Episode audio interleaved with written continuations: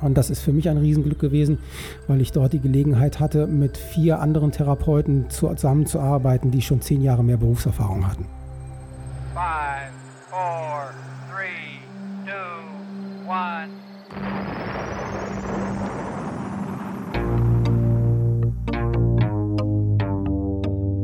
Hier kommt was Neues von der Webkonditorei. Alle lieben Podcasts und wir sind jetzt auch dabei. Wir backen das, wir schnacken das und wir wollen reden mit Menschen, die in unserer Stadt was bewegen. Sound und Volume ab, ihr Pods rein. Hier kommt der neue Podcast aus der schönsten Stadt am Rhein. Bonn Inside. Bonn Inside. Bonn Inside. Mein Name ist Olaf Pachten. Ich bin Heilpraktiker für Osteopathie und chinesische Medizin, Kampfkunstlehrer und Coach. Ich arbeite in Bad Godesberg und leite die Praxis Handwerk in der Kronprinzenstraße und bin heute hier, weil ich eingeladen wurde. Ja, ich freue mich, dass du hier bist. Ähm, du hast ja direkt drei Themen, über die wir reden können: Heilpraktiker, Coach und die Kampfkunst. Ähm, Bevor wir das aber machen, machen wir es wie immer, dass wir sagen, wir gehen erstmal in die Vergangenheit. Wo kommst du her? Bist du hier aus Bonn? Bist du zugezogen? Und wie war dein Weg bis äh, ja, zur Selbstständigkeit? Also ich bin aufgewachsen ähm, in einer Region, äh, die heißt Vogelsberg, also Vogelsbergkreis, das ist in ähm, Oberhessen. Bin da zur Schule gegangen und ähm, bin dann nach dem Abitur, das ich in Alsfeld gemacht habe, für meinen Zivildienst nach Hamburg gegangen. Mhm. Und ähm, wenn wir jetzt eins von den Themen ansprechen wollen, das Thema Kampfkunst. Ich habe in Hamburg dann das erste Mal ähm, Kontakt gehabt zu ähm, Kampfkunsttraining, Wing Chun gelernt dort und bin darüber an die chinesische Medizin gekommen. Also so, weil wenn man sich mit der chinesischen Kampfkunst auseinandersetzt, diese Themen ähm, Philosophie, aber auch Medizin mit einhergehen. Also diese ganze Thematik hat mich da interessiert. Ähm, wir haben damals anderthalb Jahre Zivildienst gemacht und nach dem Zivildienst eine staatliche Abfindung bekommen. So, das, hm. okay. Und ähm, ich habe das Geld damals genommen und bin dann ähm, nach Asien, drei Monate durch Thailand gereist.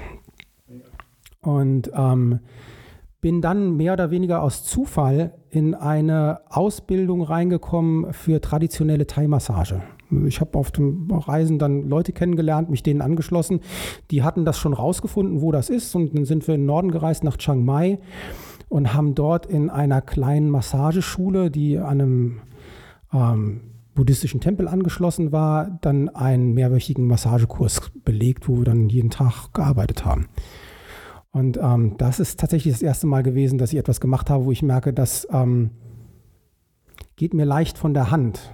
Also es macht mir nicht nur Spaß, sondern irgendwie hat das was bei mir bewegt. Und ich gemerkt so, okay, das ist was, das möchte ich gerne vertiefen, das möchte ich gerne weitermachen, da möchte ich gerne mehr wissen.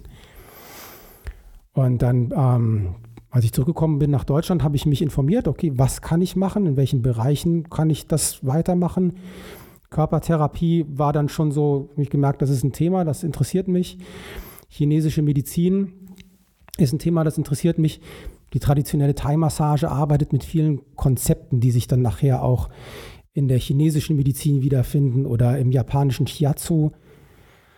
Also habe ich geguckt, was kann ich machen und habe damals vor der Entscheidung gestanden, ähm, ich besuche eine Physiotherapie-Schule und mache dann im Grunde genommen darüber körpertherapeutische Arbeit oder ich mache die Ausbildung zum Heilpraktiker und der Heilpraktiker bietet wesentlich mehr Möglichkeiten im weiteren Verlauf, sich dann auch noch mit anderen Themen zu beschäftigen. Und ähm, dann habe ich mich umgesehen, wo kann ich das machen? Bin letztendlich ähm, in einer Vollzeitausbildung in Hannover gelandet. Und Wann hab, war das? Also in das war 1993. Okay, also ja. schon ein bisschen her. Ja, ist schon ein bisschen her. Und ähm, das ganze Programm lief über drei Jahre plus Prüfungsvorbereitung plus Prüfungen und letztendlich habe ich dann 1997 meinen Abschluss gemacht beim Gesundheitsamt ähm, für die Erlaubnis zum Heilpraktiker. und mich danach dann um die Weiterbildung in Richtung chinesischer Medizin bemüht.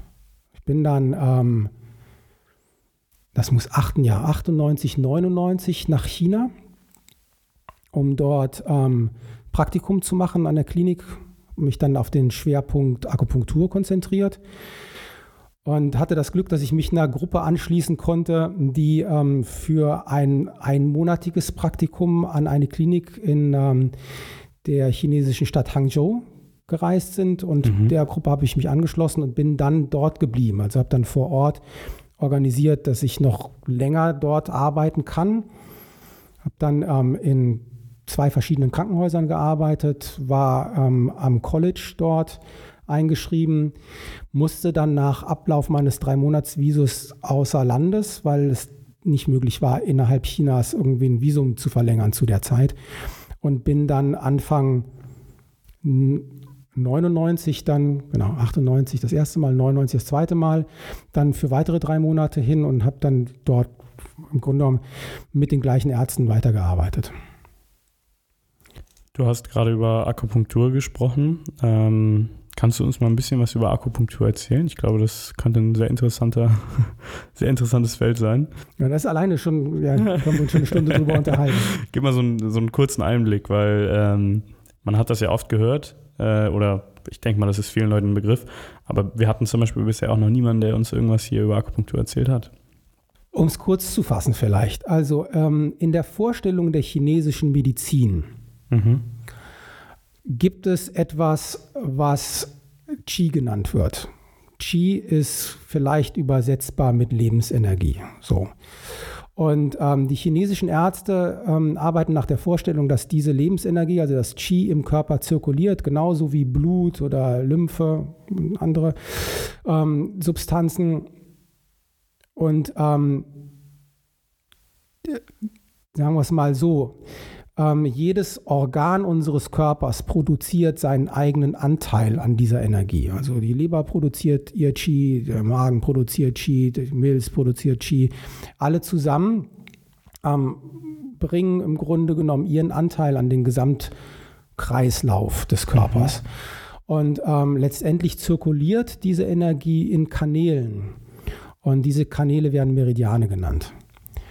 Ähm, vielleicht vergleichbar mit einem Bewässerungssystem eines Feldes. Ne, wir haben mhm. Hauptkanäle, wo sich das Wasser sammelt und von dort aus über kleinere Kanäle verteilt wird, sodass im Grunde jeder Teil des Feldes mit Wasser versorgt wird. Und so ist es im Körper auch. Ne. Es ist so, die Idee ist, dass das Qi jeden Teil unseres Körpers durchdringt und versorgt. Also bis in die kleinste Zelle hinein. Und ähm, entlang dieser Meridiane gibt es Punkte, an denen man diesen Qi-Fluss manipulieren kann. Im Sinne von, kommt irgendwo zu wenig Energie an, kann ich dafür sorgen, dass dort mehr Energie hinkommt. Ist irgendwo zu viel Energie oder stagniert der Energiefluss, kann ich an diesen Punkten diese Stagnation auflösen oder das Qi verteilen, je nachdem. Und das sind die Akupunkturpunkte. Jetzt ähm, die Möglichkeit, eben an diesen Punkten zu arbeiten, kann man entweder über Akupressur machen, das heißt, man drückt mit dem Finger oder mit einem Stäbchen oder mit was auch immer auf diesen Punkt drauf oder in diesen Punkt hinein. Oder aber man nimmt eine Nadel, piekst in diesen Punkt und manipuliert mit der Nadel in der Tiefe des Gewebes mhm. den Skifluss. Und das ist die Akupunktur. Okay. Ja, also Akupressur, wenn ich es jetzt richtig ausgesprochen mhm. habe. Äh, kriegt man das öfter mit, ohne dass man es weiß? Das klingt jetzt für mich so ein bisschen als Laie nach Physiotherapie auch, oder?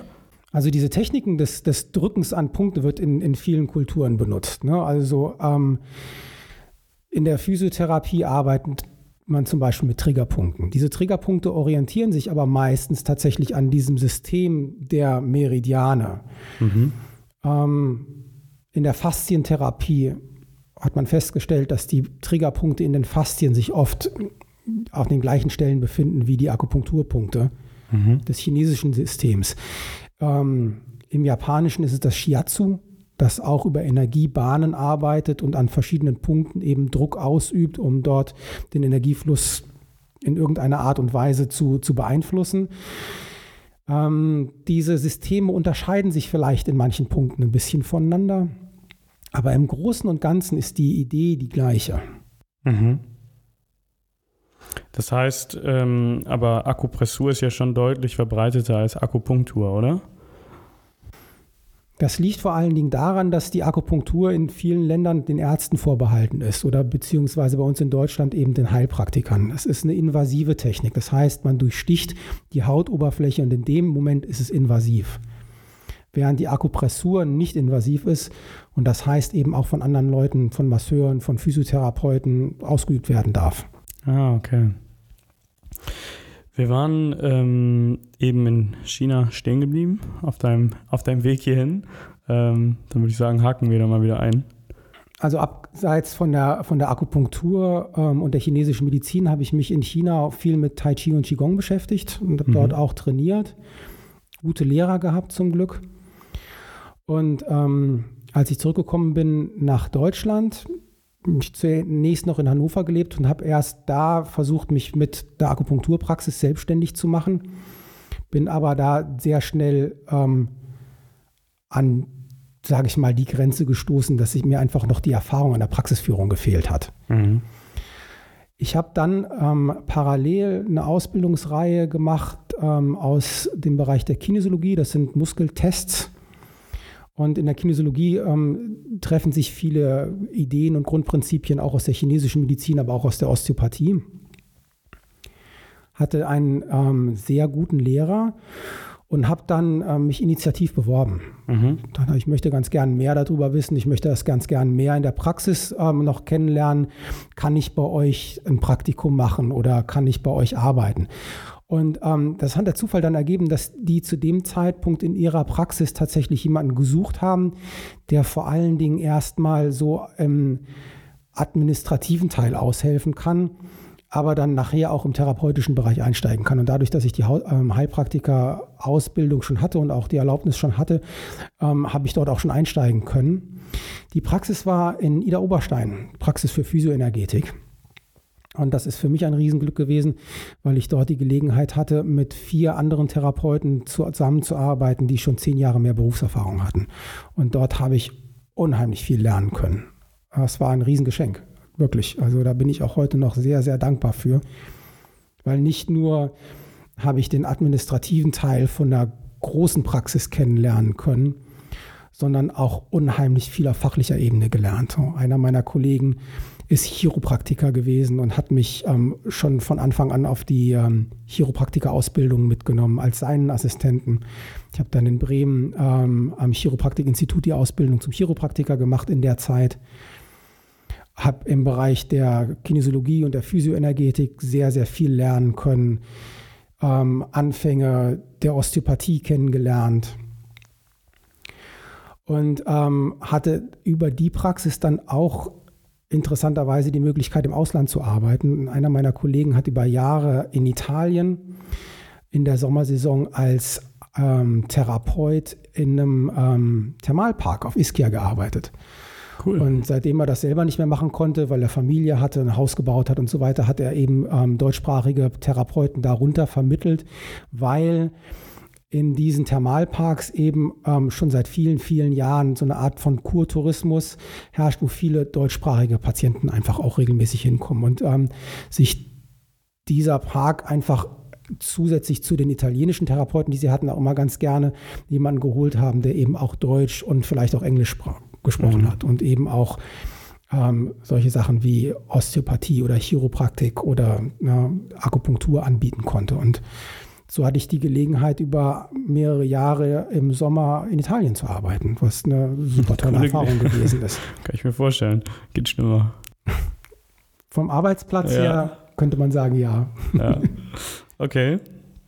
Dann ähm, bin ich in der Praxis ähm, quasi dann im, im, Sommer über in Italien gewesen, den Winter über in Ida Oberstein, habe da in der Praxis gearbeitet und hatte dann ähm, die Möglichkeit über einen Bekannten, den ich in Italien kennengelernt habe, der von Ischia dann nach Sizilien gegangen ist, dort eine Praxis aufgemacht hat, gemeinsam mit einem ähm, ganzheitlichen, naturheilkundlich orientierten Arzt gearbeitet hat, ähm, die Möglichkeit, in seiner Praxis mitzuarbeiten. Und das hat mich sehr interessiert. Ich hatte da, damals in einer Lebenssituation, wo ich eine Veränderung wollte und brauchte, habe dann ähm, meine Zelte in Ida Oberstein abgebrochen, habe ähm, alles soweit organisiert, dann ähm, ja, nach Sizilien zu ziehen und dort zu leben und dort zu arbeiten und habe wirklich kurz vor Abreise meine jetzige Frau kennengelernt. So. Die war zu der Zeit ähm, selber noch in, ihrer, äh, in ihrem Studium, kurz vor dem Abschluss. Mhm. Und ist dann kurze Zeit später einfach mitgekommen, also oder hinterhergekommen. Wir haben dann ähm, zusammen eine Zeit lang in Italien gelebt und äh, gearbeitet, bis wir festgestellt haben, dass wir dort an Grenzen stoßen. Das heißt, dort eine Selbstständigkeit aufzubauen, doch um einiges komplizierter ist als gedacht. Zumal ähm, das Berufsbild des Heilpraktikers auch in Italien nicht existiert. Wir haben damals unter der Aufsicht dieses naturheilkundlichen Arztes gearbeitet. Der ist aber in der Zeit, als wir unten gewesen sind, schwer erkrankt und später dann auch verstorben, womit die Existenzgrundlage für mich im Grunde genommen weggefallen ist. Und dann haben wir uns entschlossen, wieder zurück nach Deutschland zu gehen und haben dann hier unsere Selbstständigkeit aufgebaut. Das zunächst erstmal ähm, in der Nähe der äh, Eltern meiner Frau gemacht, weil wir, als wir zurückgekommen sind, ja erstmal gar nichts mehr hatten. So sind mhm. dann erstmal ähm, so wieder bei der Familie eingezogen sozusagen, bis wir dann uns wieder gesettelt hatten. Ich habe dann ähm, meine erste eigene Praxis aufgebaut. Meine Frau hatte eine Stelle als ähm, Goldschmiedin in Hilden bekommen und ich hatte zur gleichen Zeit, während sie das Vorstellungsgespräch hatte, in Hilden selber auch Räumlichkeiten für eine Praxis gefunden. Also das ergab sich einfach so, ja, so gut, dass wir nach Hilden gezogen sind und unsere Selbstständigkeiten dort aufgebaut haben. Meine Frau hat dann wieder eine Anstellung bekommen als ähm, Dozentin an der ähm, Fachhochschule für Schmuckdesign. Mhm. Ist dann wieder nach Ida Oberstein gegangen, lustigerweise. Eine Zeit lang dann eben hin und her gependelt. Und sich dann, ähm, nachdem sie eine Anstellung in Ratingen hatte bei einem Schmuckproduzenten, dazu entschieden, sich doch im Bereich Design selbstständig zu machen. Und das war ein Punkt, wo wir nochmal überdacht haben, bleiben wir jetzt in Hilden oder wollen wir vielleicht noch woanders hin? Denn wenn wir jetzt nochmal einen Start angehen, ne, oder wenn einer von uns jetzt nochmal startet, können wir nochmal überdenken, wollen wir vielleicht noch was gemeinsam, was Neues anfangen. Und ähm, sind dann auf Bonn gekommen.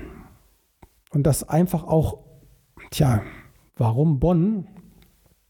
Weil es verdammt cool hier ist. Es ist einfach ja. schön. Man muss, es ist wirklich so. Ich hatte ähm, ein Wochenende alleine mal ähm, dazu genutzt, nach Bonn zu fahren, bin dann, habe mir das ein bisschen angeguckt und also so ein Aha-Moment für mich ist gewesen, ähm, ich habe meine Wanderschuhe dabei gehabt und ähm, bin dann auf den Drachenfels gewandert und habe auf dem Drachenfels gestanden. Und wenn man da oben steht und jeder, der oben schon mal gestanden hat, der weiß, wie schön dieser Blick ist. Und wenn man dann so in Richtung rein abwärts guckt, in Richtung Köln, Düsseldorf, an dem Tag, als ich das gemacht habe, war das eine relativ graue, verhangene Angelegenheit. Wenn man dann den Blick wendet und man schaut in die andere Richtung und dann sieht man die Eifel, man guckt runter in Richtung Rehmagen und in die sanften grünen Hügel. Das war ein sehr, sehr schöner Anblick. Und wenn man dann geradeaus runter guckt, guckt man auf Bad Godesberg. Ja. Schöner und, Bonn, und das war wirklich, also das war für mich so ein Moment, wo ich dachte, das ist schon ziemlich schön hier und das könnte ich mir gut vorstellen. Und meine Frau hatte Kontakte hier in Bonn und ähm, die Möglichkeit zu sagen, ja, also wenn ich mich selbstständig mache, hier habe ich direkt jemanden, mit dem ich zusammenarbeiten kann. Ich habe dann auf eine Anzeige geantwortet von einem Heilpraktiker, der seine Praxis aufgeben wollte, aus Altersgründen, und Nachfolger gesucht hat und habe mir das angeguckt und ähm, das hm, sah erstmal sehr gut aus. Letztendlich hat sich das dann leider doch nicht äh, ergeben. Das hatte verschiedene Gründe, auf die wir nicht so einen richtigen Einfluss hatten. Ähm, aber die Entscheidung hierher zu ziehen war schon gefallen. Ähm, meine Frau hat dann Räumlichkeiten für ihr Atelier gefunden und in dem gleichen Haus hat sich die Möglichkeit ergeben, auch Praxisräume mhm. zu eröffnen. Und ähm, so haben wir über einige Jahre gemeinsam im, in Plittersdorf im gleichen Haus gearbeitet. Sie im Vorderhaus mit ihrem Atelier und ich im Hinterhaus mit der Praxis. Und in der Zeit bin ich noch gependelt zwischen Hilden und Bad Godesberg, weil ich in Hilden mein Klientel noch hatte und damit ja auch meinen Lebensunterhalt und in Bonn das erst noch aufbauen musste. Und ähm, parallel dazu habe ich die ähm, Ausbildung zur Osteopathie auch gemacht, das ist eine Fünfjahresausbildung. Und ähm, das war schon ein volles Programm. Zwei Praxen, die Ausbildung und um dann ähm, in Bonn auch noch mehr Zeit verbringen zu können, hatte ich dann parallel noch in einer dritten Praxis hier in Bonn gearbeitet. Und dann waren das auf einmal drei Praxen und eine Ausbildung, die sehr viel Zeit und Kraft fordert. Und dann irgendwann habe ich gemerkt, so ich muss mich deutlich reduzieren, das geht so nicht. So, und dann habe ich erst die eine Praxis auf, also ne, meine Arbeit in der einen Praxis aufgehört, weil das, das Quäntchen zu viel gewesen ist. Dann war irgendwann zum Glück auch die Ausbildung zu Ende. Dann konnte ich die Praxis in Hilden langsam auflösen, bis ich dann wirklich nur noch hier in äh, Bad Godesberg gewesen bin. Und dann vor einigen Jahren, 2013, habe ich die Räumlichkeiten nochmal gewechselt und seitdem bin ich in der Kronprinzenstraße und oh. habe jetzt sehr schöne Praxisräumlichkeiten und arbeite zusammen mit ähm, freien Mitarbeitern. Mhm und ähm, kann meine eigenen Kurse anbieten. Ja, und dann bin ich sehr, ich bin sehr glücklich mit dem, was ich tue. Bin sehr zufrieden. Das hört man. Du hast äh, ja am Anfang gesagt, dass du noch Coach bist und halt auch die Kampfkunst.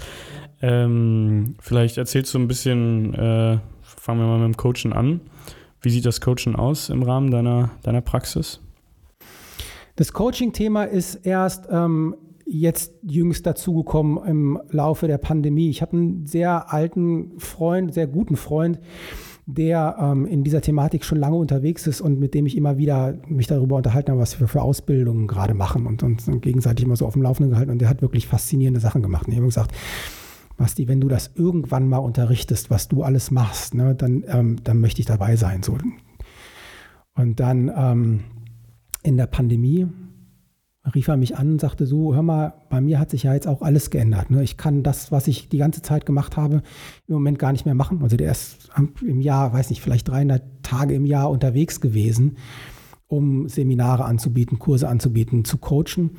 Und das war auf einen Schlag alles weg. So. Und dann hat er aus der Not eine Tugend gemacht und hat ein Institut gegründet für die Ausbildung und hat eine, ähm, ein Online-Programm entworfen. Mhm und ähm, hat mir dann angeboten, in der ersten Ausbildungsklasse mit dabei zu sein. So ging über zwei Jahre Ausbildung zum Coach und ähm, Moderator. Mhm. Und ähm, ja, was soll ich sagen? Also ich habe dann einfach Ja gesagt, bevor ich wusste, wie viel das eigentlich ist hat er gesagt, pass auf, das geht jetzt über die nächsten zwei Jahre und wir haben also so und so viele ähm, Termine im Monat und wir machen das alles online, ist alles kein Problem. Und sag, okay, gut. Das wird viel. äh, und äh, ja, wie gesagt, also die einzige Bedingung ist, du bleibst bis zum Schluss dabei. Alles klar. Ja, und das ähm, ist jetzt ist letztes Jahr zu Ende gegangen, die Ausbildung. Im Moment bin ich dabei, ähm, mich beim Dachverband noch akkreditieren zu lassen. Das ist auch nochmal ein bisschen Arbeit. Da ist nochmal viel Schriftliches, es sind Selbstreflexionen mit dabei, da sind dokumentierte Coaching-Vorgänge mit dabei und Überprüfungen mit dabei. Das sind alles so Sachen, die ähm, für mich jetzt dieses Jahr noch anstehen. Im Moment äh, steht für mich gerade im Vordergrund noch ähm, ein Buchprojekt, was ich ähm, dieses Jahr beende. Wenn das fertig ist, dann kommt das nächste Thema ran. Erzähl mal ein bisschen was über das Buchprojekt. Das Buchprojekt, das ähm, habe ich auch in der Pandemie angefangen. Ähm, es geht darum, ein Übungsbuch äh, zu gestalten für Menschen, die sich mit dem Thema Qigong, Tai Chi, Meditation auseinandersetzen. Also es heißt Arbeit mit dem Qi. Mhm. und ähm, beleuchtet ein bisschen die Grundlagen, die es braucht, um diese Art von, von Arbeit so gut wie möglich machen zu können. Das ist ein Grundlagenbuch. Und ähm, es ist ein Projekt, was multimedial ist. Also innerhalb dieses Buches gibt es Übungsanleitungen, die man sich dann mit Hilfe von einem QR-Code auch als Film ansehen kann. Also haben wir ähm, Übungsfilme gedreht. Ich bin gerade dabei, das noch zu vertonen. Fotos gemacht, alles was dazugehört. Und da das ähm, im Selbstverlag erscheint, ist halt auch so, dass alles selbst gemacht werden muss. Das heißt, das Setzen des Buches. Meine Frau hat die Fotos gemacht und die Filme gemacht. Wir haben die Sachen geschnitten und nachbearbeitet. Wir machen das Nachvertonen selbst. Also all diese Sachen, um es nachher dann eben im Rahmen des Self-Publishing als Buch drucken lassen zu können. Okay, klingt nach sehr viel Arbeit. Es wird nicht langweilig. Ja. Du hast ja jetzt quasi ein bisschen thematisch die Überleitung zum, zum Kampfkunst oder zur Kampfkunst schon äh, gemacht. Was, äh, was für Kampfkünste lehrst du? Also ich beschäftige mich ähm, schwerpunktmäßig mit den chinesischen Kampfkünsten mhm. und ähm, innerhalb der, dieser Gruppe mit den inneren Kampfkünsten, die hauptsächlich durch den Daoismus geprägt worden sind. Also man kann sagen, ähm, es gibt drei Hauptkampfkunststile, die dem Daoismus und dem, der inneren Kampfkunst zugeordnet werden. Das ist einmal das Tai Chi Chuan, was am bekanntesten ist. Dann das Xingyi Chuan und das Bagua Chang. Mhm. Das sind die drei großen, könnte man sagen.